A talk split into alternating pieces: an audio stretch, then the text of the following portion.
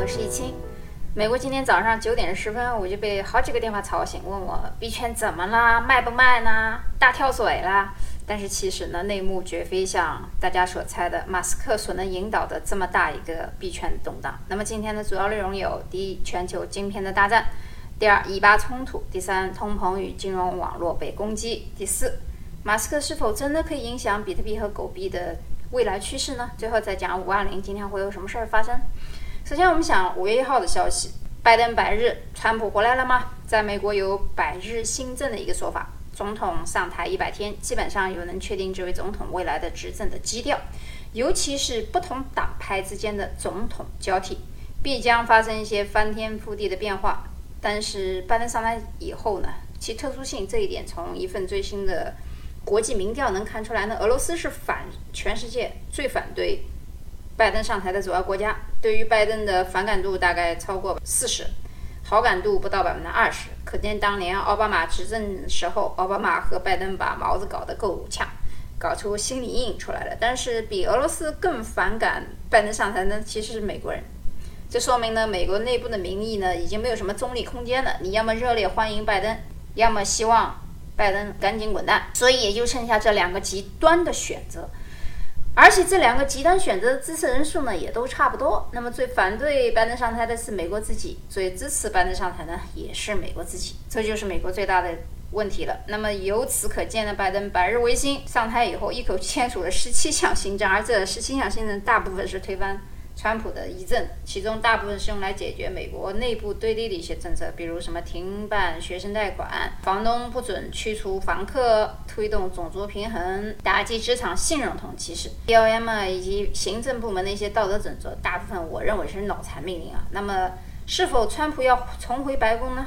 你没听错，川普宣布百分之百考虑参选二零二四年的总统美国大选，发誓要重回白宫，而他的竞争搭档呢，很有可能出现在现任。佛罗里达州州长罗恩·德桑蒂斯。那么，川普想要重回白宫，首先要解决的就是党内的领袖麦康奈尔。那么，当然这个事情还没那么紧迫，所以我们继续看下一个话题。五月八号消息。中欧投资协定呢，应该是会继续。有人说会泡汤了，不一定啊。人老掉牙的话题就是 G7，那美国重返 WHO 和 WHA 的问题。那多边的关系上，欧洲问题，德国人梅克尔在几年前一直是顶着美国人的压力，继续常态的与中国官方有着正常的对话与交流。即使他已经自己不太想继续担任德国总理了，那这份恩情呢，中国还是要记住他。将要进行的法国大选和英国大选也会对未来几年的中欧关系产生一些影响，因为我们还不知道谁会担任新的法国总统。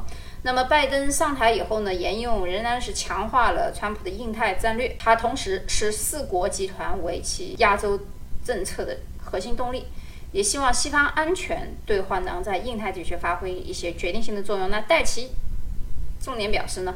中国需兑现第一段阶段的协议承诺，而不会取消关税。他把中国定性为竞争对手、贸易伙伴和规模庞大的参与者。当然了，美国需要与中国合作应对这些全球性的一些挑战。有人说他不是中国人吗？这个是立场问题啊。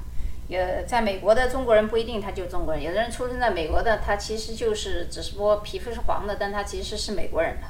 另外，有一些人他如果在美国从政的话，他都不能用中文来跟你说话的，他肯定要用非常流利的英语，而且是不能带口音的英语来跟你对话，这样才能表明他的忠心啊。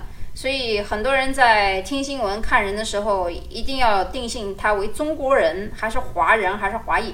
首先，你们先去百度一下这几个词，它的政治含义是什么意思啊？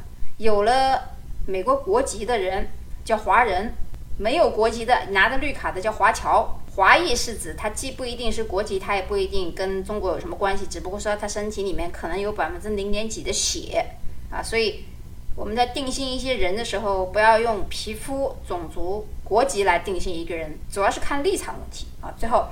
五月十一号消息，戴尔的执行长麦克戴尔说呢，最近全球芯片荒马上到来了。那现在芯片上存在的问题恐怕会持续好几年。由于电子设备与需求激增，加上美国对中国大陆科技公司实行的制裁呢，芯片供应严重不足，累积到汽车啊、电脑，包括智能型手机的替代方面。麦克戴尔认为，甚至世界各地正在新建晶圆厂，但是就算你花很多钱，给你几亿，你一年你也造不出来。实际上，能用在各种产品上较旧的一些类型的芯片上，将持续数年。即使戴尔每年的订单金额为七百亿美金，是许多半导体制造商最重要的客户之一，但是公司仍然需要花更多的钱来确保所需的氧化物的补充无余啊。那晶圆产能需求仍然紧缺，加之二月底美国德州遭遇寒流，影响了三星啊、英飞凌等头部。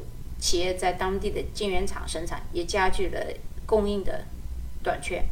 那以台积电为例，车规级 MCU 是在二十八到四十 nm 的制程完成，主要客户包括 NPX、瑞萨、TI 和英飞凌。那近期有望获得更多的产能支持的呢，可能是缓解产能的瓶颈。但是中长期角度来看呢，需要晶圆厂加快扩展的速度。目前台积电三 nm。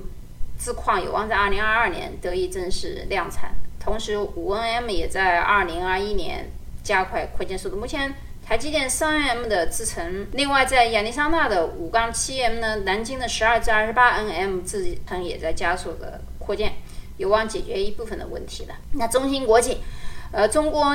大陆的晶圆带头龙头企业呢，企业是展望未来。十四纳米是晶圆代工产业的分水岭，所以十四纳米制程的市场空间、竞争格局呢，远远优于二十八纳米的制程。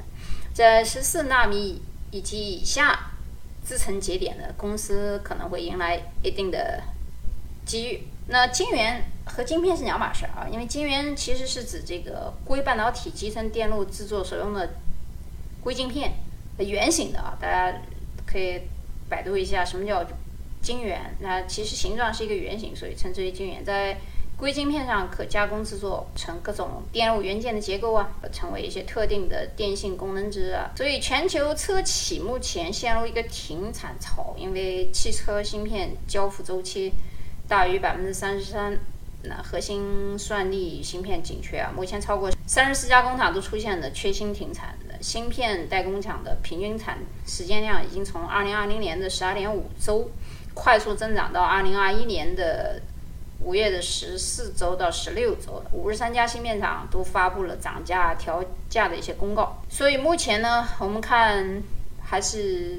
晶圆大战也是一个重要的经济话题。那五月十五号消息呢？以巴冲突再次升温啊！但是专家分析呢，还是不会进入到加沙走廊，因为巴勒斯坦抗议者与以色列警方在东耶路撒冷一个社区发生的冲突，起因呢其实是以色列最高法院准备做出驱逐一些巴勒斯坦居民，之后呢就发生了一系列暴乱，导致到有三百多个人受伤，大部分是巴勒斯坦人。但是有人说这个居民的冲突不就七个户嘛，有什么关系啊？但实际上这个七户如果你没有把他赶出去以后，可能牵扯到的是几千几万户，所以这个冲突就是这么来的。也就是说，边境这个地方，哎，这个历史已久的遗留问题了。就边境这个地方，比如说以以色列说这个地方属于我们的，巴勒斯坦人说这个社区是咱们的。如果以色列人把巴勒斯坦人赶走的话，巴勒斯坦。除了这七栋楼里面的人之外，剩下的可能殃及到几千人，可能都要被驱逐，所以这冲突就从这儿来的。那五月十日晚的时候呢，以色列军方拒绝在最后期限六点的时候撤出清真寺。那位于加沙的哈马斯和杰哈德武装就向以色以色列境内就发射了火箭弹，击中了几栋住宅和一所学校。那以色列随即又展开了空袭报复行动，摧毁了加沙境内的数栋公寓、住宅和一栋办公大楼。由此呢。以色列警方与巴勒斯坦民众的这个矛盾就迅速成为一个以色列和巴勒斯坦的军方冲突。那以色列和巴勒斯坦的问题是个月经贴，所以原因和内容我都不关心，我主要是看俄罗斯和美国的态度。那其其中土耳其很有意思，他联合俄罗斯支持巴勒斯坦，敌对美国支持的以色列。我还曾经看见普京在土耳其访问的时候，在地摊上买大饼的视频啊，还假模假样的掏了个钱，仔细一看，周围全是保镖。当然，我们不能说人家假模假，人家是真给钱了哈。那澳大利亚最近也不知道是哪根筋上错了弦，居然发一波军费要跟中国干。那美国国务卿布林肯来接见澳大利亚外长潘的时候呢，也说美国不会让澳洲孤单，直接面对中国的经济承受。他认为中国对美国毛妈的这些替代举动呢，将会导致中美关系的一些改善。照说呢，在三月十六号的时候，美国白宫印太协调官坎贝尔就对澳媒说过，在中国停止对澳大利亚经济援助之前呢，美国不会让中国在中美流转关系上得到改善。且拜登政府已经明确告诉中国政府，我们不会让这个澳洲隔援无助。但是呢，疫情爆发后的一些情况就导致中澳疫情的全面对抗呢。去年二零二零年开始。大家都知道，这个中贸中国和中澳贸易战当中造成的，澳洲在牛肉、红酒、大麦以及龙虾等产品上面遭到大举的课税，当然无法出口到中国预算这一段时间就是不断升温了。莫里森又强势的抗中，要从民调上来看呢，莫里森个人仍然高居达六十二点五的支持度，且他所属的自由党甚至民调只有百分之四十八，那小苏工党的百分之五十二。但两党差距不大，莫里森在总理位置上呢，仍是相当的得到澳洲人民的一个青睐的。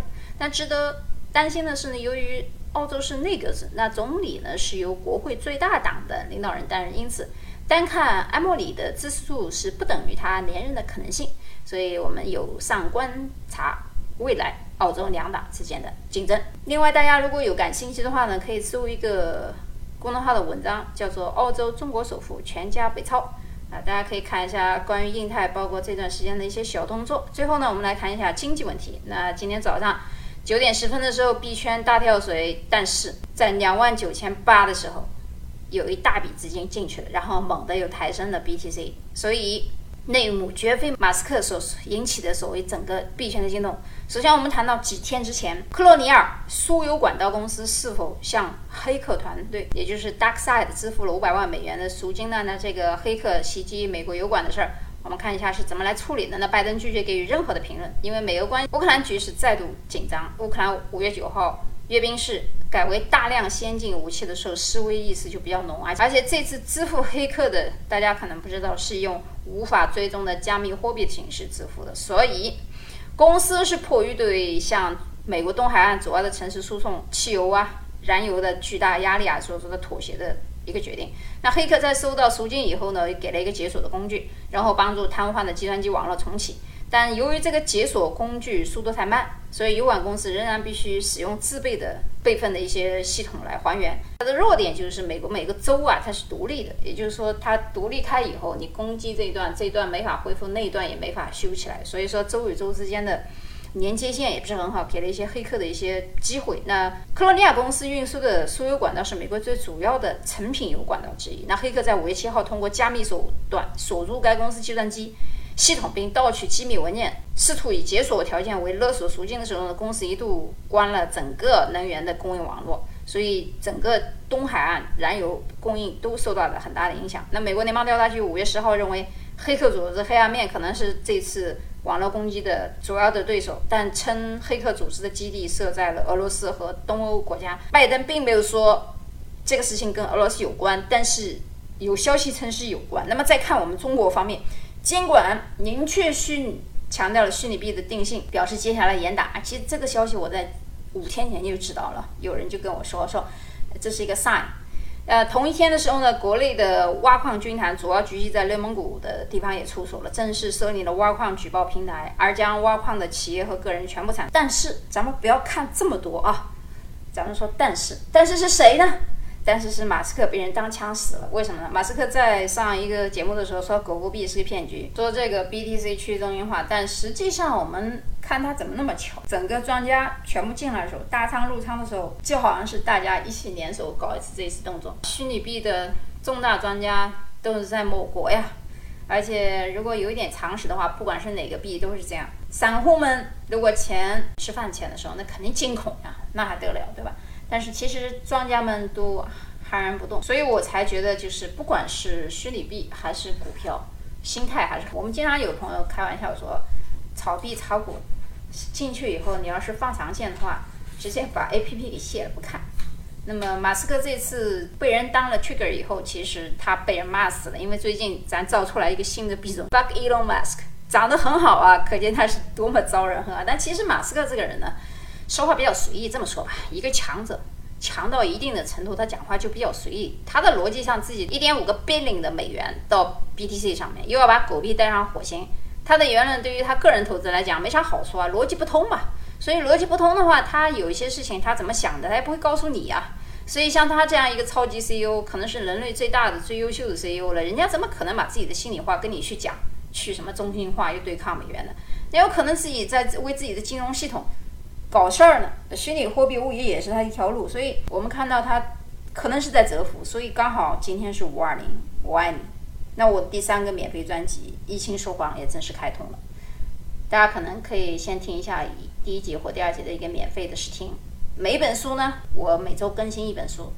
第一集第一周给大家更新的就是这个基础入门篇，你炒股也好，炒币也好，首先要了解这个股票大作手回忆录。也许很多人已经看过了，甚至于读过了，但是我想说的是。我的特点大家也很清楚，就是思路比较清晰，逻辑性比较强，善于总结，帮大家理思虑。我每本书呢，给大家都画了很多的思维行动图。也就是说，有的人可能每天看很多很多书，但是这些书看进去没有用，就没有读进去，也没有去行动。所以看书不在于多少，而在于你如何去读书。甚至有些好书你要重复读，好的文章也要重复去理解，而且在不同的年龄、不不同的阅历下读出来的心得是不一样的。所以呢。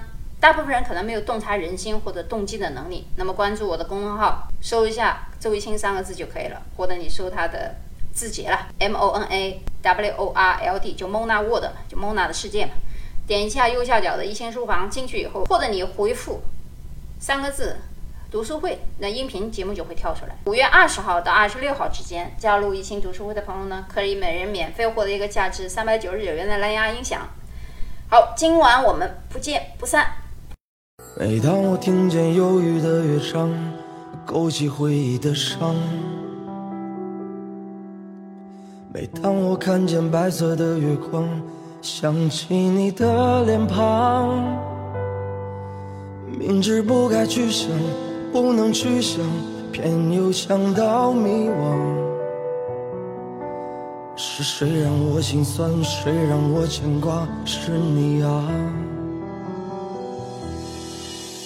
我知道那些不该说的话，让你负气流浪。想知道多年漂浮的时光，是否你也想家？如果当时吻你，当时抱你，也许结局难讲。我那么多遗憾，那么多期盼，你知道吗？我爱你，是多么清楚、多么坚固的信仰。我爱你，是多么温暖、多么勇敢的力量。我不管心多伤，不管爱多慌，不管别人怎么想，爱是一种信仰，把我带回你的身旁。忠于自己、忠于爱情的信仰。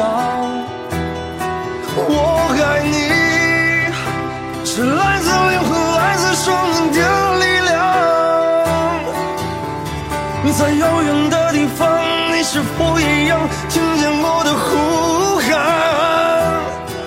爱是一种信仰，把你带回我的身旁。爱是一种信仰，把你